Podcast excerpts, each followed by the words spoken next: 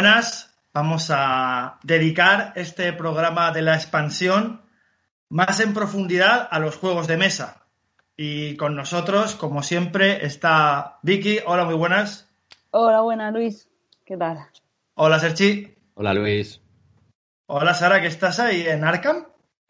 Estoy con un fondo de Lovecraft para nuestro programa que va a ser muy especial relacionado con el tema, no diré más. Pues sí, sí, el mundo de los monstruos siempre nos, siempre nos gusta. Pues vamos a empezar este programa, este segundo programa de la segunda temporada de la expansión. Vías de contacto en la expansión SBG. Danos tu opinión, cuéntanos tus experiencias.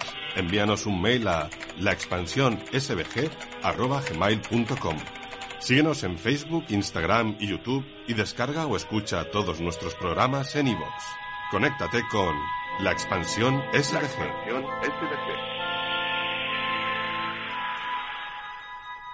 Hemos tenido un verano muy diferente a los veranos del resto de, de- de nuestras vidas. Y yo creo que en muchos de estos momentos hemos decidido jugar a juegos de mesa, aunque también ver series de televisión. Pero hemos jugado mucho, me parece. Y esta, esta parte de- del programa queremos dedicarla a contaros a qué juegos hemos jugado durante este verano. Hemos jugado mucho y bien, pero ¿quién quiere empezar? ¿Quién quiere mostrar a qué ha jugado este verano? ¿Qué destacamos? ¿Qué recomendamos? Venga, empiezo. Eh, yo eh, principalmente, bueno, durante el verano y en mi vida cotidiana suelo jugar a dos, así que normalmente casi todos los juegos de los que hablo casi siempre los juego a dos, a menos que diga lo contrario. Y bueno, este verano he estado revisitando y conociendo, que no los conocía, y como varios clásicos o juegos así más que ya tienen su, su tiempo, como el Clan, como el Brass, como el Splendor, como el Blood Bowl Team Manager y tal. Pero bueno, de los un poco más novedosos y que más partidas le he dado y que me han gustado, eh, está el Res Arcana que me lo compré, pues sí, a principios del verano, me parece a mí, o un poquito antes incluso. Y bueno, es un juego que en una primera partida no, no me gustó nada. Pensaba que conforme iba a entrar se iba a ir por la puerta, pero claro, eh, siempre intento dar una segunda oportunidad. La segunda oportunidad ya se vi la luz con el juego. Y me gusta mucho, de hecho es de los pocos juegos que me apetece jugarlo en cualquier momento. Es bastante sencillo y dinámico, o sea, como que no son partidas tampoco muy largas. Cuenta, tiene un montón de rejugabilidad porque cuenta con un mazo de cartas de las cuales en cada partida solo se juegan, cada jugador creo que son siete cartas cada jugador y son aleatorias a, a cada partida y tiene una, o sea, es un número de rondas, eh, el- bueno, número no, o sea, tienes que llegar a, quien llega a 10 puntos, eh, te termina la partida y ganas. Y los puntos se consiguen, pues generando recursos para construir cartas de tu mano, bajarlas y esas cartas te dan puntos. Y mm, bueno, no, no me voy a, no me voy a, a meter más, a explicar mucho más. De, de hablar mucho más del juego porque tampoco tiene mucho sentido, pero os recomiendo mucho que, que lo probéis y, y os invito a jugarlo conmigo cuando queráis también, claro. Sí. Yo voy a recomendar. He jugado bastante. He jugado a- al Pandemic Chul- Chulu. He jugado a It's a Wonderful World. He jugado con Big al Terraforming Mars. He jugado varios juegos, pero como juego del verano, así para recomendar, está este Multiuniversum que podéis ver aquí. Un juego de Manuel Correia que como sabéis, editado por Las Level, como sabéis a mí me gustan mucho los juegos en solitario y este juego se puede jugar de 1 a 5 y tiene un modo solitario que la verdad me ha enganchado bastante. Es un juego en el que, que se juega, no necesitas mucho espacio, son unas cuantas cartas, ¿vale? Unas cuantas cartas que son simulan diferentes universos que van a entrar, o sea, tú eres un La movida, cuento así un poco de qué va el juego. Tú eres un científico del CERN, ¿vale? Y has abierto un portal y en ese portal se están colando, pues, diferentes universos peligrosos. Entonces tú necesitas hacer combinaciones de elementos de cartas para cerrar esos portales como si fuera un pandemic, un ¿no? Cerrar esos portales para que no entren esos universos. Y los haces con una combinación de elementos que te van saliendo en una carta. Tú con un espacio de como mucho un metro no llega, puedes jugarlo, está en forma circular. Y su modo solitario es muy guay porque juegas contra una IA, contra un autómata, que va consiguiendo cada vez más combinaciones de elementos porque no se le acaban nunca, tú los gastas y se te acaban. Y lo que pasa es que, pues no sé, te da ganas de, cuando ganas, decir cuántos puntos he hecho y si te gana, por cuántos puntos me ha ganado. Y es un juego que en solitario lo recomiendo mucho, que a dos jugadores no tanto, pero a tres o a cuatro sí, va de uno a cinco, y que se juega en 20, 40 minutos pone aquí, no dura 40, en ningún caso yo he jugado más de media hora y no sé, media hora tonta en veranito me parecen partidas muy recomendables. Pues no, sé si queréis yo, a ver, yo a fin de cuentas este verano mi mayor descubrimiento ha sido adentrarme en el, en el mundo Steam, en el mundo online, ¿no? Tampoco voy a nombrar dos juegos que, que no hayamos hablado ya, justamente. Pero bueno, por comentar un poco lo que es la experiencia también de jugar eh, pues bueno, eh, juegos de mesa a través de plataformas, ¿no? En este caso Steam, ¿no? Yo sobre todo, a ver, eh, juegos como Agrícola, Food Days, pues los he probado, no mucho, pero sobre todo he quemado mucho el, el Twilight Stack, el que ya hablamos hace justo un año ahora, y el Terraforming Mars. Y, y decir que en ambos casos, la verdad que la experiencia ha sido bastante buena. O sea, no, no, a ver, a mí la experiencia de jugar con alguien cara a cara me gusta mucho más, tocar las pipeficas me gusta mucho más, está claro. El mapa de Twilight no tiene, no tiene comparación. Pero bueno, creo que ambos juegos, tanto Twilight Struggle como Transforming Mars, no tienen nada que envidiar tampoco a nivel online, sabiendo que es un poquito diferente la experiencia, ¿no? Pero bueno, de hecho, por decir un poco, jugar contra otros como jugar contra otro en la vida real, eh, jugar contra la IA en ambos casos, eh, en el Terraforming Mars sí que es cierto que enseguida lo superas y te das cuenta que te falta algún nivel más de dificultad. El Twilight, en cambio, sí que da bastante juego jugando contra la IA. Lo digo también porque son dos buenas maneras ¿no? de, aprender un poco sobre estos juegos. Los dos están muy conseguidos, incluso la versión solitaria del Terraforming creo que está bastante, bastante guay. Así como entrar en el juego. Ya sé que cada uno tiene una opinión diferente respecto a lo que es jugar online, pero bueno, a mí, pues por comentar algo. Y Sergio, o sea, el, el, Twilight, sé que, no, sé que está en inglés solamente, eh, te llamo Sergio en vez de Sergi, no sé por qué.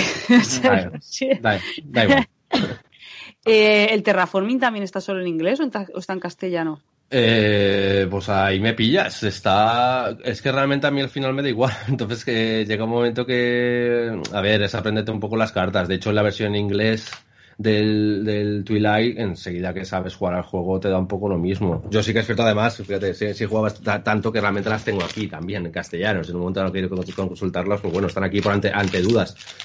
Pero no importa mucho realmente como el idioma en el que esté. En ambos, en estos dos juegos yo creo que no es importante, en otros igual sí que sería importante.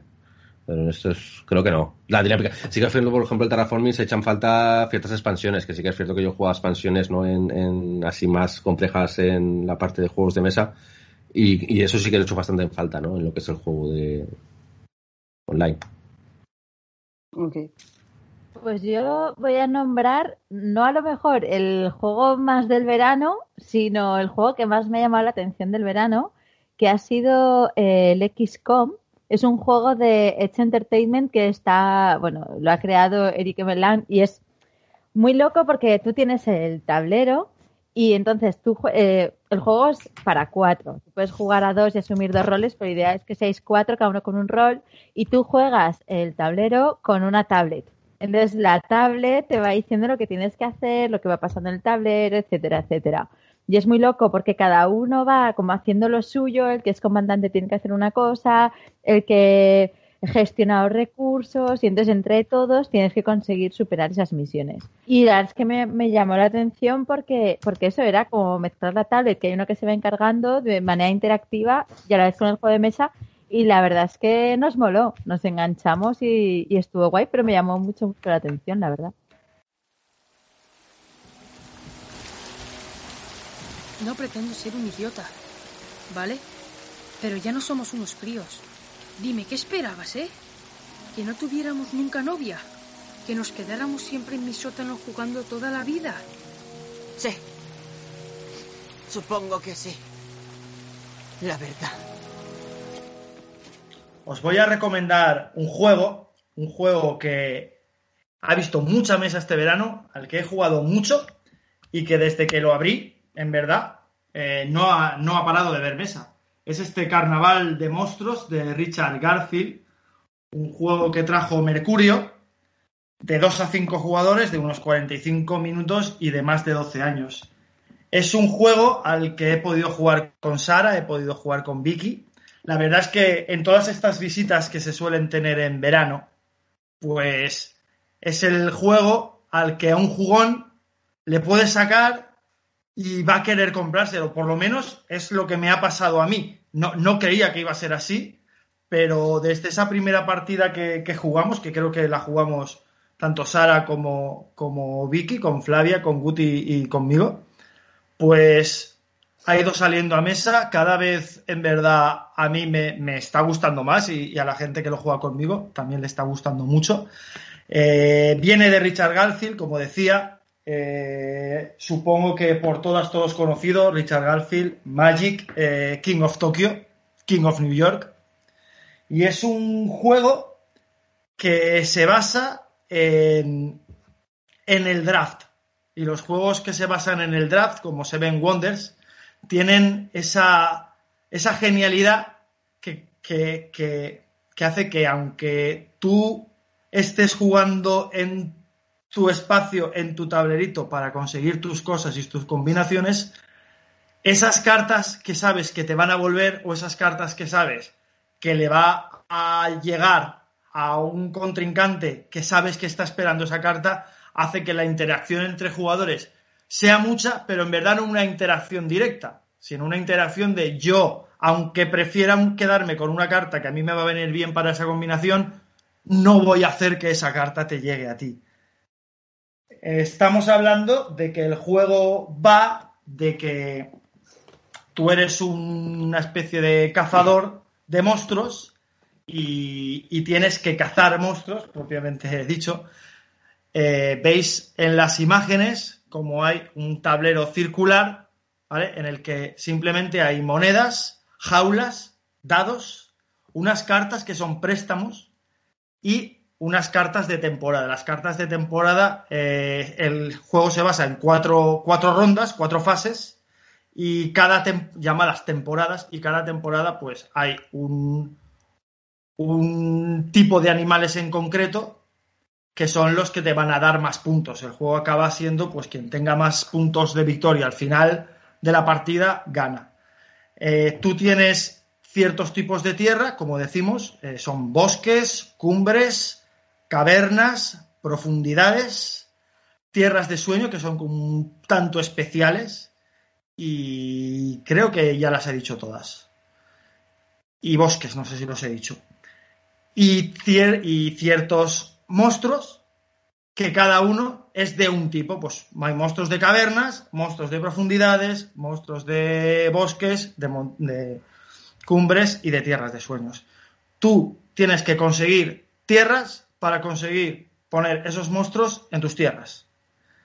Cuando lo consigues, pues cuando acaba la ronda, es decir, la temporada, te guardas esos monstruos en tus jaulas. Esos monstruos, cada uno, tiene un coste, un coste de tierras, y dependiendo del coste, sea más alto o más bajo, tiene unos puntos de victoria. Por eso lo de, los, lo de los préstamos. Tú tienes que pagar para guardarte cartas. O sea, tú con las cartas que te llegan solo puedes o jugarlas, es decir, si es una tierra para ampliar tus tierras, si es un, monstruo porque te cabe en la tierra que tienes, o te la guardas. Si te la guardas, tienes que pagarla. Estás obligado a guardarte una carta si no puedes jugarla. Esa carta se paga, si tú te, gasta, te, guardas muchas cartas tienes que pedir préstamos. Los préstamos no se recuperan a final de partida, te resta puntos de victoria. Eh, ¿Qué más decir? Hay algunas cartas, algunos monstruos, los que valen más puntos de victoria, que tienen un simbolito de unas fauces. Para eso, las jaulitas que habéis visto y los dados que habéis visto. Esas jaulitas, pues cada jaula es un símbolo de fauces que no te afecta, porque es como cuando tú lo intentas cazar, pues tiene como agresividad, peligrosidad, te va a intentar dañar. Si tú tienes un simbolito y una jaula, estás libre. Si tú tienes dos simbolitos y solo una jaula, pues te muerde una vez, con lo cual tienes que pagar tres monedas. Normalmente tendrás que pedir un préstamo que te va a quitar puntos de victoria a final de la partida. Eh, y luego, esos dados se tiran una vez por, por ronda y valen para todas las personas que están jugando. Es decir, si yo tengo, no tengo ninguna jaula, no he conseguido ninguna jaula y tengo tres simbolitos de, de fauces, con esos tres dados tengo que sacar tres jaulitas. Si no, pues me va a quitar tres más tres más tres. Es decir, un montón de monedas que significa un montón de préstamos, lo que significa un montón de puntos de victoria que te van a restar. Y... De hecho, yo tengo una gran foto con esos dados que yo hice una tirada y no salió ninguna jaula, sino todos negros. No es, es, que no es fácil que salgan, porque si os fijáis, hay eh, de las seis caras de un dado, hay una cara que tiene dos jaulas, dos caras que tienen una jaula cada cara y tres caras que tienen cero jaulas, con lo cual tampoco es tan raro. Es que fue la primera vez que la primera partida y la primera vez que pasó decir, ¡buah! Toma tirada, ¿eh, Sara? No vuelves a tirar más porque también mola que la tirada vale para todas las personas. No es que yo tengo, necesito tres jaulas, tiro los dados y luego Vicky necesita dos y tiro los dados. No, se tira una vez para todas las personas.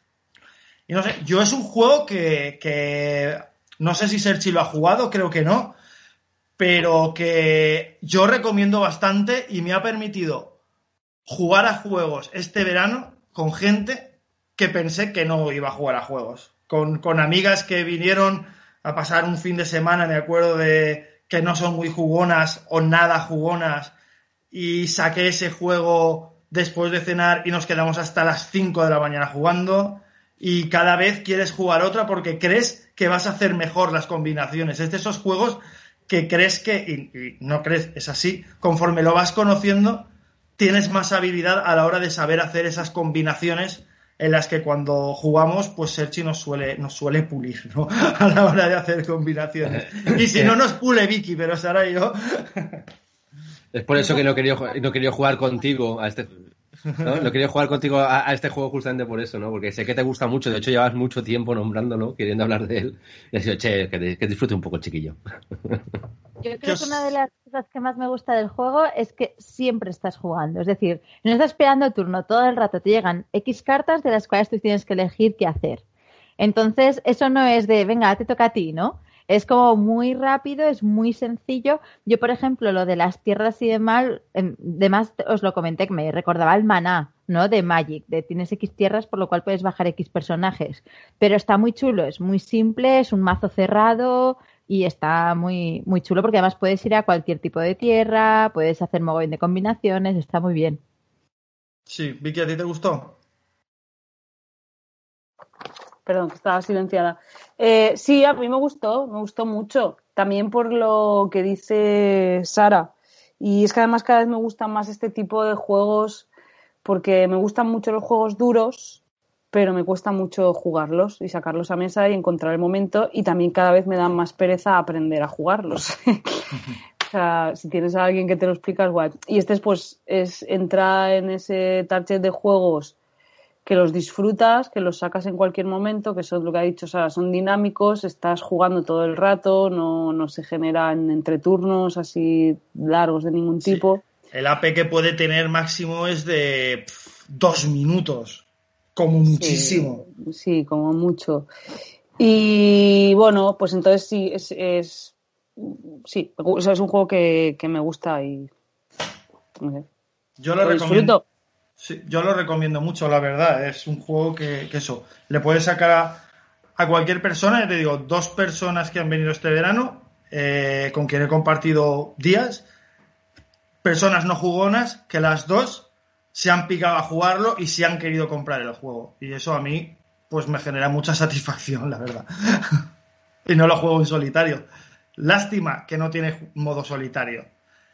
El modo A2, ya, ya. No, este no va, no va bien a dos. Es que Mm. el, el draft no suele funcionar muy bien a dos. Tiene una. lo que le han puesto para sustituir el draft al jugarlo a dos es una cosa bastante ingeniosa, pero creo que no acaba de funcionar. Tú tienes tu- tus cartas de. tu mazo de ocho cartas que se reparten al principio y un mazo de ocho cartas en, en- al lado, a tu lado, en, en mesa. Entonces, tú eliges una carta, ¿vale? Y después de robas una carta y descartas una. Es decir, así va variando un poco el mazo, pero está un poco pillado con pinzas. Y otra cosa que quiero mucho destacar del juego, la verdad, es que tiene, eh, habéis visto, creo, en las imágenes, las- los monstruos son 200 y pico cartas ahora mismo, 240 cartas, 240 monstruos en los que ningún monstruo es igual. Eso es una flipada. Y al final del manual te viene una especie de pequeña reseña de cada uno de los 8 o 10 ilustradores que han ilustrado este juego, que es muy potente las ilustraciones y, gana mucho. El efecto visual del juego es muy guay ver ese- esa gran variedad de- de- de monstruos.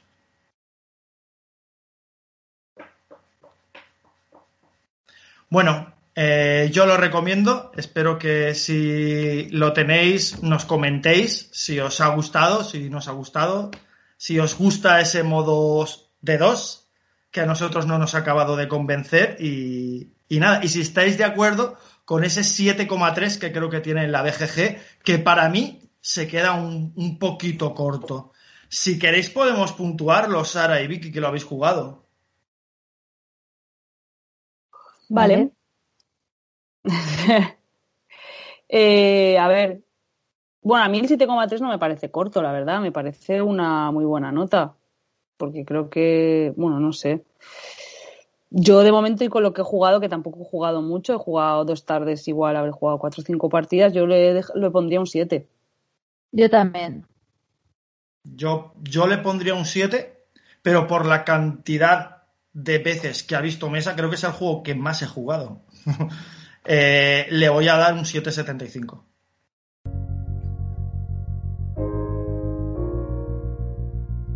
Ahora nos vamos a meter de lleno en el universo Lovecraft con el juego Pandemic, el reino de, Cthulhu. Es un juego del 2016 situado en el 356 de la BGG con una puntuación de 7,4. el juego en sí es un juego, bueno, lo voy a enseñar, el arte es súper bonito. De hecho, podéis ver aquí uh, una figura que del Sogoth también. El juego es muy, muy bonito. La verdad es que el diseño, el diseño es brutal.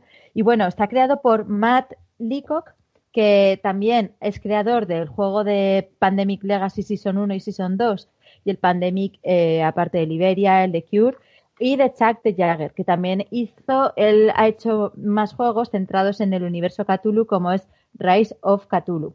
Por lo cual nos juntamos con un creador de juegos de Pandemic y con el otro de Cthulhu y que han hecho este, este juegazo. Los artistas, como decíamos, el arte es muy bonito, ahora lo vais a ver que es Aza Kanani y Chris Williams, que también participan en el Pandemic Legacy 2 y en el Pandemic Iberia, entre otros juegos, más eh, Paul Kluka y Fred Jordan. El juego está basado en el universo de los mitos de Cthulhu, eh, un ciclo literario de terror creado por Howard Phillips Lovecraft en los años 21 y 35. Y bueno, una vez ya que nos hemos situado en esto, ¿qué estamos? Pues estamos en, en un universo, como podemos ver hay cuatro poblaciones, están la amarilla, la roja, ¿no? que se llaman Arkham, Dunwich, Kingsport, y entonces en, en cada zona hay unos Sogoth y hay también unos cultistas. Entonces, nuestra tarea, ¿cuál es? Nuestra tarea es eh, matar a todos los cultistas y demás para que nos dé tiempo a cerrar el portal. Es decir, lo más importante es que cerremos el portal mientras los cultistas y los ojos van saliendo. Por lo cual, tenemos que ir compaginando el hecho de ir enfrentándonos con esos cultistas y esos sogoth a la vez que nos vamos cambiando cartas para poder cerrar luego esos portales con esas cartas. ¿El problema cuál es? Que si, por ejemplo, salen los tres sogos del juego a partida o salen todos los cultistas, que son mogollón, pero no es tan difícil que salgan, hemos perdido la partida. Hay mil maneras de perder la partida, como por ejemplo las cartas de arriba, que también cuando salen eh, cuatro cultistas en una misma posición van destapándose ciertas cartas que nos van restando eh, privilegios. Es decir, por ejemplo, si antes cerraba los portales con cuatro cartas, ahora es con cinco, etcétera.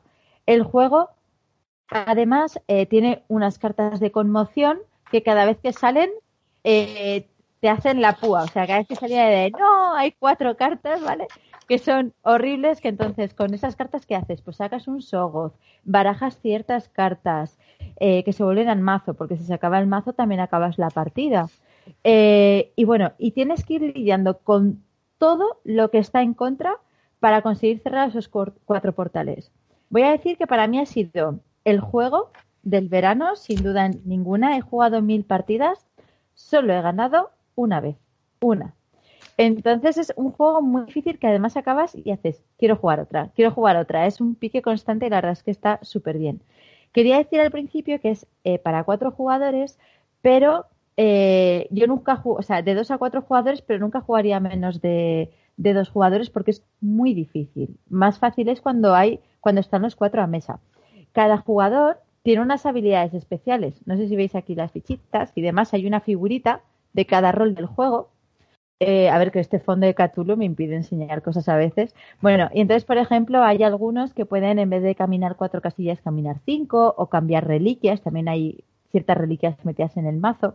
Y la verdad es que hace que, esas características, eh, primero, eh, te hace hablar con el resto de compañeros eh, de cómo puede ser tu mejor estrategia y tú también decides lo que tienen que hacer los demás. No es un juego de toca mi turno, ya está, es un juego cooperativo en el que todo el mundo va opinando de los pasos que vas haciendo y que además va cambiando por todas las cartas que hemos dicho que van saliendo y que van añadiendo dificultad. Además, bueno, eh, añadimos la cordura, ¿no? Que es muy típico del universo Cthulhu y, de, y demás, que los jugadores tienen una cordura y una vez que pierden toda la cordura, toda cordura, el jugador va perdiendo habilidades. Por lo cual, también se va añadiendo dificultad al tema. Yo la verdad es que me parece que es un juego chulísimo, tiene muchísimas eh, cosas, sobre todo para perder, y me parece un juego, un juego excelente. Y os digo una cosa, yo creo que si este juego yo lo hubiera ganado la primera vez, no me hubiera gustado tanto. Lo que me gusta del juego es perder. Y cada vez que juego, pensar, a la siguiente voy a poder, la siguiente voy a hacer así, no sé qué. Y siempre el juego va cambiando. No sé qué os parece a vosotros después del rollo que he soltado. A mí me gustó mucho, por eso, por eso me lo pillé.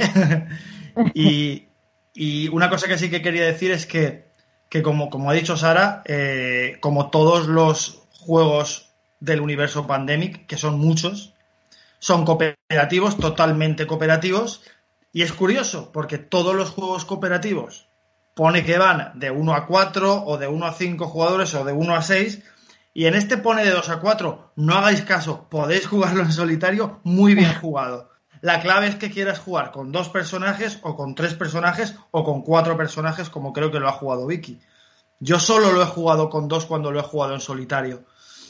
No sé cómo será jugarlo con tres o con cuatro. Supongo que, contra más personajes, más fácil, entre comillas, ganar. Pero antes se acaba el mazo, que es lo que dice Sara, es una de las formas de perder. Yo a eso me refería, ¿no? De que, de que realmente no es que seas cuatro jugadores, sino que tiene que haber cuatro personajes en juego, porque si no es muy difícil. Y te puedes quedar sin cartas. Y claro, depende de que salga la carta de conmoción, que es la carta que todos odiamos cuando sale eh, que esa carta es la que te deja barajar el mazo, por lo cual no quiero que salgas y a la vez sí, ¿sabes? Porque si no voy a perder la partida si no me dejas barajar las cartas. Pero con cuatro personajes yo creo que es más fácil que con dos, sin duda. Yo creo que es lo, lo peor de esa carta es que tengas que barajar las cartas precisamente. Porque esas cartas te han hecho que tú pongas cultistas en una zona. Al volver a meterlas en el mazo, vuelves a tener esa carta que te puede hacer, si te vuelve a salir, que te salga un cultista y tengas que revelar un primigenio. Es, es, jodido, en verdad. Claro, pero cuando juegas a cuatro siempre sueles perder porque el mazo se acaba. Entonces, por ejemplo, a mí nunca me ha pasado jugando a dos. Claro, pues a cuatro lo que nos pasaba era que todo el rato se acababa y era de, por favor, que salga ya una carta de conmoción porque si no, no podemos barajarlo. ¿no? Supongo que eso será por lo que tú dices, por haber sido cuatro jugadores, seguramente. A mí, pues, eh, siempre que he perdido ha sido porque se ha desvelado el último primigenio, que hay que decir que de los siete primigenios que tienes que poner, el séptimo es Cthulhu, y Cthulhu si se revela, pierdes. Y yo siempre he perdido de esa manera, tío. Sí, con Cthulhu, ostras, yo no. Yo no, yo por ejemplo me llega a quedar sin, sobre todo con, sin cultistas, porque cuando juegas, cuando vas pasando los turnos, siempre tienen que salir dos cultistas al principio. Entonces, claro, eso, más si vas añadiendo de las cartas y demás, yo a Cthulhu he llegado muy, muy pocas veces. Así porque la gente vea un poco el diseño, es que mirar, voy a quitarle la magia al asunto, están las cartas estas de Cthulhu, estas que son una verdadera pasada, que son las de las de arriba, ¿no? Y esta es la, la, última carta, claro, y está muy muy chulo. Pero, pero bueno, yo eso, a mí me parece un juegazo, juegazo. No sé a ti Vicky qué te pareció. A ver, yo es que solo he echado una partida, que, que no sé si fue antes de ayer por la noche, porque, bueno, eso me dejó el juego Luis, quería echar unas cuantas partidas antes del programa, pero no, o sea, he tenido una semana bastante, bastante jodidilla. Entonces, a última hora sí dije, venga, va, me pongo y, y, la he hecho. Y, a ver, a mí me ha gustado, pero yo, o sea, yo creo que se me han escapado unas cuantas cosas, porque, claro, ha sido la primera partida, he jugado con cuatro personajes, me puse un vídeo así rápido y me leí las reglas por encima, pero seguro que se me han escapado unas cuantas cosas. Yo me lo pasé, o sea, me, o sea gané, pero... A la primera partida algo... ganaste, se te han sí. pasado cosas. algo, algo harías mal porque, por ejemplo, sí que eh, yo sí que tuve que buscar instrucciones por ahí porque había cosas que no estaban claras, como por ejemplo que cuando te intercambias cartas con otros personajes solamente te puedes cambiar del color de la zona en la que estás. No te puedes dar una de la zona amarilla ni tal si estás en la zona verde. ¿no? Y ah, entonces ¿ves? cuando eso vas... yo no lo hacía. Claro, Ah, ¿no? es que No, o sea, yo lo hacía en la misma casilla, eso sí, pero no, no cambiaba la carta de esa zona. Pues eso Claro, lo pone en la claro. carta de ayuda. En la carta de referencia pone una de las opciones que puedes hacer, intercambiarte una carta en, del lugar en el que estés. Es decir, si Sí, estás en pero- Arkham, solo puedes intercambiarte cartas de Arkham. No me leí la la hoja de ayuda. Claro, claro. Bueno, pero un buen juego, la verdad es que a mí me sorprendió, me sorprendió gratamente, porque sí que había leído que no es ni de lejos el mejor de los Pandemics. Y vamos, a mí me ha gustado mucho. Creo que le da un puntito al Pandemic. Y no es lo mismo jugar con un cubito así, o un Zakachip, o un cubito que, que parece un, o sea, que, emula una bacteria, que jugar con un Sogoth de esos como los que ha enseñado Sara, esas figuras que son brutales. Están muy guapas, muy guapas.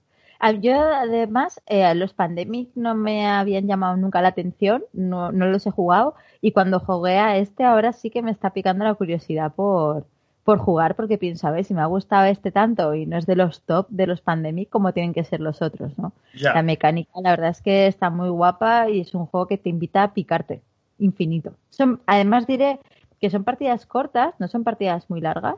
En una mucho, te la has jugado como muchísimo. Sí, sí, eh, porque te matan enseguida, o sea, si, si lo haces como te da la gana.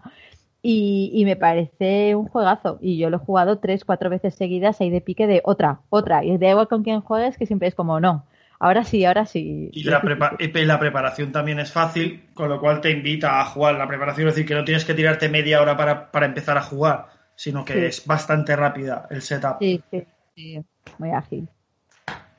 Pues muy bien, le veo que le vas a poner una buena nota a este juego, ¿no? Sí, yo de hecho, eh, bueno, eh, me ha gustado mucho, mucho, mucho. Y le voy a poner un, un 8.25. Bueno. Un 8.25 notable, pero quiero más de un 8, porque me mola mucho, la verdad. Yo le voy a poner un 7.25. Yo no le voy a poner nada.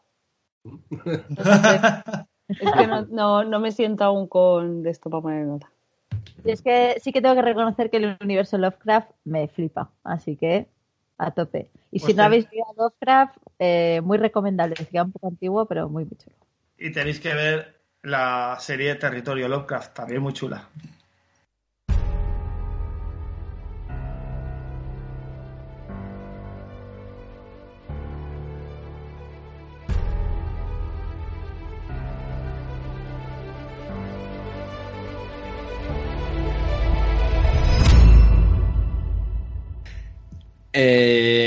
Eh, MIPEL temático de hoy, eh, Vicky nos va, nos va a hablar sobre juegos basados en el universo Lovecraftiano, ¿no? Eh, y bueno, pues, hablar de Lovecraft, voy a hacer una breve introducción, simplemente por hablar un poco de HP Lovecraft. Hablar de Lovecraft es hablar de lo sobrenatural, y bueno, a principios del siglo XX reformuló la manera de narrar los cuentos de terror, como ya sabemos, junto a Alan Poe, ¿no? Quizás es uno de los grandes referentes, ¿no? De los cuentos de terror, incluso actualmente, ¿no? Y una gran particularidad de su obra es la de introducirse en una especie de horror cósmico, incluyendo alienígenas o viajes en el tiempo, ¿no? Que igual ahí rompió un poco, ¿no? Con, el, con lo sobrenatural de fantasmas, ¿no? De algún modo. Eh, Lovecraft era anticomunista y ultraconservador estadounidense, se sentía extranjero en su patria, era un ser tremendamente solitario y odiaba sobremanera al género humano. Una joyita de persona. En especial a todo el que no fuera eh, un correcto burgués anglosajón. Eh, no, es de, extrañar que sea considerado como xenófobo, de aquí la adaptación eh, libre de la serie Territorio Lovecraft, que decide darle la vuelta a todos los personajes y poner a, a, los protagonistas negros que luchan contra el racismo de su propio creador y de una América todavía hoy supremacista blanca. Para mí todo un acierto, la verdad, lo que plantea esta serie. Por cierto, eh, que yo le, le, perdón, que yo leí, me inciso que yo leí en la biografía de Lovecraft que al final de sus días eh, sigue siendo racista a muerte, pero dice que más tenía. Se convierte al marxismo en bueno, los eso. últimos en los últimos meses de su vida. Eso, bueno, como un ateo que sea fe de repente religioso, yo que sé, cada uno con Igual, lo suyo. totalmente, O sea, totalmente. Bueno, la cuestión es que así pues sus monstruos posiblemente seamos todos nosotros, la, verdad, el ser humano en sí, ¿no? Parece que ese odio le llevaba a eso, ¿no? Es el creador de obras como la llamada de Cthulhu, eh, o en las montañas de la locura, ¿no? Que son de los años 20-30. Eh, todo un odio, un odio que le llevó posiblemente a una increíblemente buena producción literaria, ¿no? Al menos en la creación de mundos y, monstruos se refiere. Por suerte nos ha llegado más su obra que no su discurso, ¿no? Y bueno, pues a partir de aquí, pues vamos a ver un poco, ¿no? De estos juegos, ¿no? Que nos va a hablar Vicky. Sí, bueno, es un poco por encima. Yo no soy ninguna experta tampoco en, en juegos de basados en el universo Lovecraft. He jugado, he jugado a dos o tres y bueno, traigo algunos más. Nadie Pero somos, bueno, nadie somos expertos eh, aquí en nada al final. No. Ah, Hablamos porque nos gusta interesarnos por las cosas y esa es la base del programa, la Ah. verdad.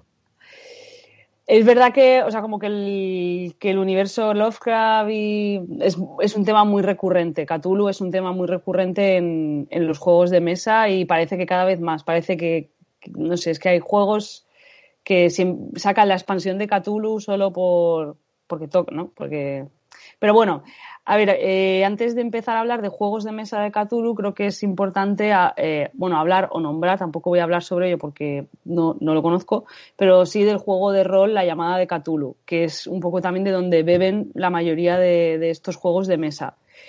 El juego de rol de La llamada Cthulhu está inspirado en las novelas de Lovecraft eh, y nos sitúa como en los años 20, más o menos, de 1920, donde pues está la ley seca, el crimen organizado campa a sus anchas y demás.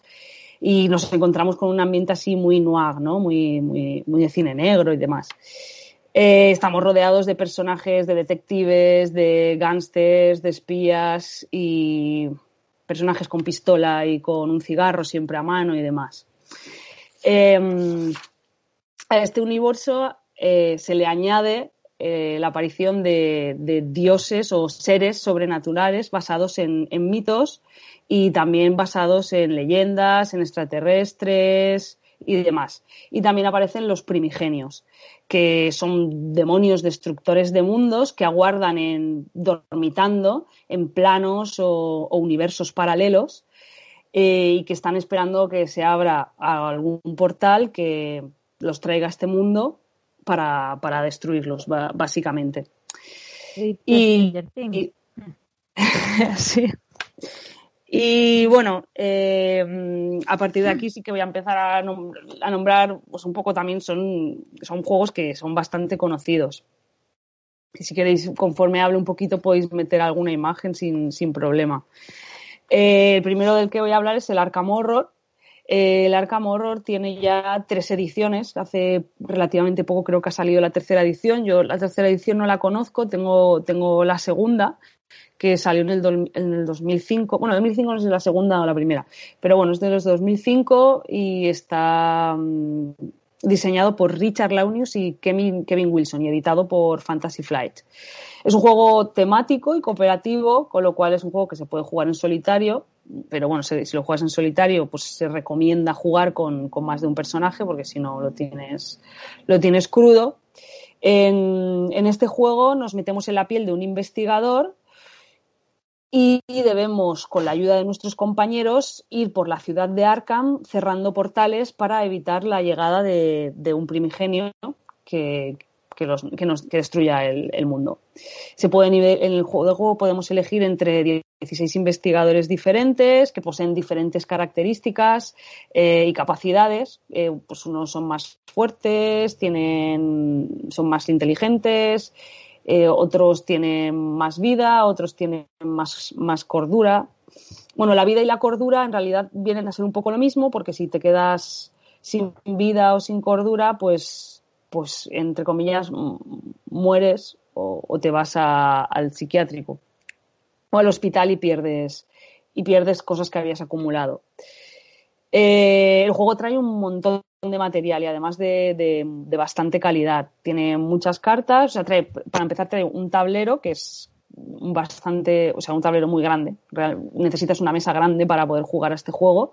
Trae un tablero muy grande, trae un montón de mazos diferentes de cartas, de diferentes tamaños. Y trae muchos, muchos marcadores diferentes también y trae tarjetas tanto de personaje como, como de primigenio. El juego es un juego largo, o sea, que, que dura su, sus, sus, buenas horas. O sea, yo creo que normalmente mínimo tres horas de, duración no te las quita nadie. Creo que el juego va de uno a ocho jugadores, si no recuerdo mal. Yo no lo jugaría nunca a ocho jugadores. De hecho, yo solo lo he jugado en solitario y con cuatro personajes. Yo creo que cuatro o cinco jugadores es como. Si no, si no yo creo que se haría de, demasiado largo, a, a mi entender. Y bueno, no es un juego súper complejo, pero al principio sí. Yo siempre recomiendo que a este juego la primera partida se juegue o con alguien que ya haya jugado y controle las reglas o, o haber, estudiado muy bien, no sé. Y bueno, eh, bueno, voy a cambiar ya porque me estoy aquí. De, desde, después de Arkham Horror apareció Eldritch Horror, que fue en el 2013 y es un juego de Cory Konietzka, que es un gran diseñador de otros juegos, pues como el Imperial Assault, como el, el, Star Wars Rebellions, el Twilight Imperium, el Descent, bueno, ya más o menos ya nos situamos. A ver, yo este juego no he jugado, pero mucha gente pues habla de este juego como una versión, la versión buena del Arkham Horror. Eh, yo creo que básicamente es como que simplifica un poco el juego del Arkham, lo hace menos farragoso quita un poco de azar o porque en el Arkham Horror hay muchos turnos en los que, digamos, estás como flotando en, en, un portal y lo único que tienes que hacer es robar una carta que te pone una dificultad y tiras un dado para, unos dados para superar esa dificultad. Esto aquí queda un poco más eliminado. Las decisiones que tomas son, tienen mayor, más peso. Hay un poco, bueno, no sé si decir que hay menos de azar o no, pero bueno, por lo que he leído, hay, hay, más decisiones de peso, porque también tienes pistas que antes únicamente utilizabas como modificadores de, de, dados, ahora esas pistas también las necesitas para resolver misterios. Y el juego se ha cortado en duración, ya no, ya no es tan, tan largo. Con lo cual, bueno, pues tiene. Hay gente que defiende más al Arkham y hay gente que defiende más al Eldritch, pero sí que parece como que pues te aligera un poco la, la pesantez de, del otro y es menos farragoso. Eh, después de esto, eh, voy a hablar del Mansiones de la Locura, que salió en, en 2016. Eh, este juego, al contrario que el, el Chorros, que también es de uno a no sé cuántos jugadores, pero que es cooperativo, con lo cual puede jugarse en solitario, el Mansiones de la Locura en un principio no, no podías jugarlo en solitario porque necesitabas de un guardián que hacía un poco pues las veces de, de máster. Eh, nos encontramos en un pueblo, o sea, la historia es como que estás en un pueblo de Estados Unidos, que has recibido un mensaje o algo que te ha llevado a las puertas de una mansión y tienes que resolver el misterio que, que, allí, que allí sucede, ¿no? Con la segunda edición lo que implementaron fue una IA que, con, la, con la cual no es necesario que, una, que un que, uno, que un jugador haga de guardián. Está ella, como también ha comentado antes eh, Sara, con el tema. Bueno, antes no, perdón, porque esto no es. Aquí ha habido un, lapsus. Bueno, esta IA en realidad viene implementada con, una aplicación. Juegas con una tablet y, ella te va diciendo conforme te vas moviendo qué losetas añadir, qué dados debes de tirar, con qué modificadores y demás. Eh, bueno, este juego parece ser que es un poco más rolero, a este tío tampoco, no, tampoco, tampoco he jugado, pero es como un poco más rolero que, los otros. En su turno los personajes podrán desplazarse, investigar o realizar acciones que hagan avanzar la, trama. Normalmente se plantea una dificultad que hay que superar y para superarla pues realizaremos una, tirada de dados. Bueno, el siguiente juego del que voy a hablar es el Cthulhu Wars. Este juego está diseñado por Sandy Peterson, que es el, no lo he dicho antes, pero es el, creador de la llamada de Cthulhu, que se considera como el gran sabio de, los mitos de Cthulhu. Eh, a ver, en, este, en este, este juego es más estratégico, es temático también, pero tiene un punto más estratégico. En este juego los jugadores se convierten en, en razas de alienígenas y también en dioses primigenios, bueno, primigenios tampoco creo, pero sí en dioses extraídos de, la mitología de, la mitología de Lovecraft. Es un juego también muy grande, ocupaba bastante mesa. El mapa, el tablero del juego básico, y digo el juego básico porque tiene al parecer infinidad de expansiones. El juego, el juego básico, el, mapa es, es, mira, ves, este es diferente. En el básico el mapa es de, la Tierra, un mapa, un mapa de, del mundo, eh, donde cada jugador, eh, donde los jugadores se enfrentan, las facciones de cada jugador se enfrentan para controlar las zonas que contienen portales, porque al parecer esa es la forma en la que se consiguen puntos de victoria y expandirse por el mundo. Eh, es un juego asimétrico donde cada facción cuenta con sus propios monstruos y su propio primigenio, con habilidades concretas y con otros extras específicos. Como vemos, tiene, es un juego de miniaturas, aunque sea estratégicas, de estrategia, es también muy ameritras y con muchas miniaturas muy grandes, algunas de ellas, que no son tan miniaturas. Las, miniaturas, ¿eh? ¿Eh? Están, muy guapas. Sí. Y de hecho, muchas de las expansiones, yo creo que la mayoría lo que nutren es eso, es, ese mundo también de que trae muchas facciones nuevas y, y, muchas miniaturas. Y eh, a ver, ¿qué más quería hablar? Yo. Perdón. Eh, bueno, y poco más. O sea, en realidad ahora estos son los que más he profundizado. Bueno, quería nombrar uno que se llama Evil Height Priest, que también está basado en el universo de, de, Arkham, pero es más, lo quería nombrar un poco porque es un poco distinto, eh, porque es más Eurogame, tiene unas mecánicas Eurogame, utiliza la mecánica de la colocación de trabajadores sobre todo. En este juego somos eh, líderes cultistas, sectarios, que lo que queremos es conseguir despertar a un primigenio para destruir el mundo, básicamente. Y bueno, es un juego, creo que en castellano este no se ha publicado y es un juego carete, pero bueno, es así como interesante. Eh, hay muchos para nombrar, muchos muy conocidos, como el Arkham Horror LCG, el, juego de cartas, está el símbolo, el símbolo arcano también, que conocemos mucho, pero bueno, es que no, no podía hablar ni analizar muchos, eh, todos, pero sí que quería nombrar, dejar, eh, si no hablaba de todos, dejar como nombrar unos cuantos más, Aparte, como está también el Cthulhu Death My Day, el, el, Cthulhu Realms, pues todos conocemos el Star Realms, los Hero Realms, pues Cthulhu también, Cthulhu también tiene su propio Realms. También está el Munchkin Cthulhu, pues también conocemos todos el Munchkin, que tiene pues el Munchkin Star Wars, el pues también está el de Cthulhu. Eh, no se me podía olvidar el Studio en Emerald, que está basado pues juntando un poco el universo Lovecraft con Sherlock Holmes, ¿no? Que hace ahí como, como una fusión de... Hablamos de él cuando hablamos de Sherlock. Sí, exacto, hablamos de él cuando hablamos de Sherlock. Y luego también uno un poquito también diferente, o sea, el Miskatopic School for Girls, creo que se llama, que es un deck building eh, basa en la, la Universidad de Miskatopy, que es la Universidad de Arkham Horror, y es un, de, un deck building así graciosillo. Yo creo que es un poco como. Bueno, que no te meten en, el mundo en el mundo Cthulhu desde el miedo y tal, sino que le da un poco, como un poco un toque de humor y, y demás, un juego, un juego de cartas. Y bueno, hasta aquí un poco lo que, bueno, así la introducción, digamos, una, una pequeña introducción a, a, todos los juegos de, de este universo Lovecraft.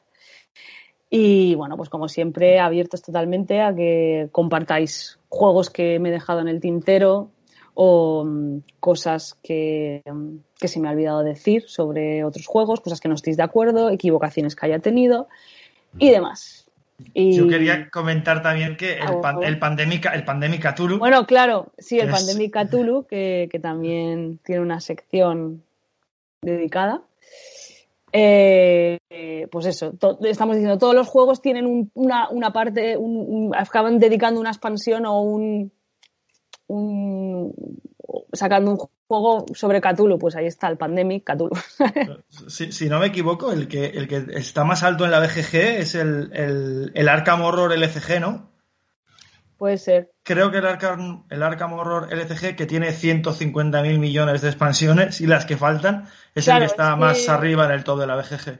Es que un, también una característica que tienen un poco estos juegos, no todos, pero muchos de ellos, es que son un pastizal. O sea, es que tú te metes en ese juego. O sea, es que el Arkham Horror LGC mm, es un juego que si te, que para empezar ahora mismo no te puedes meter desde el principio porque hay cosas que no las, las vas a encontrar.